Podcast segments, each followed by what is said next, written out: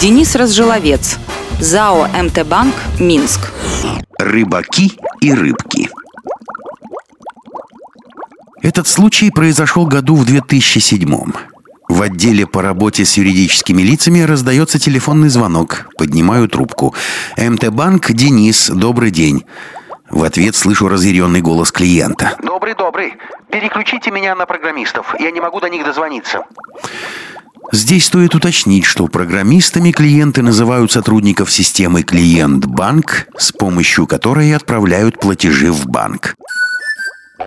Пробую переключить звонок на службу поддержки клиент-банк, но все номера заняты.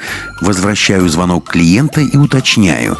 «Извините, но сейчас все телефоны заняты. Может, я смогу вам помочь? Какой у вас вопрос?» Я главный бухгалтер компании. Ничего не могу понять, что происходит. На днях ваши программисты установили на мой компьютер клиент-банк.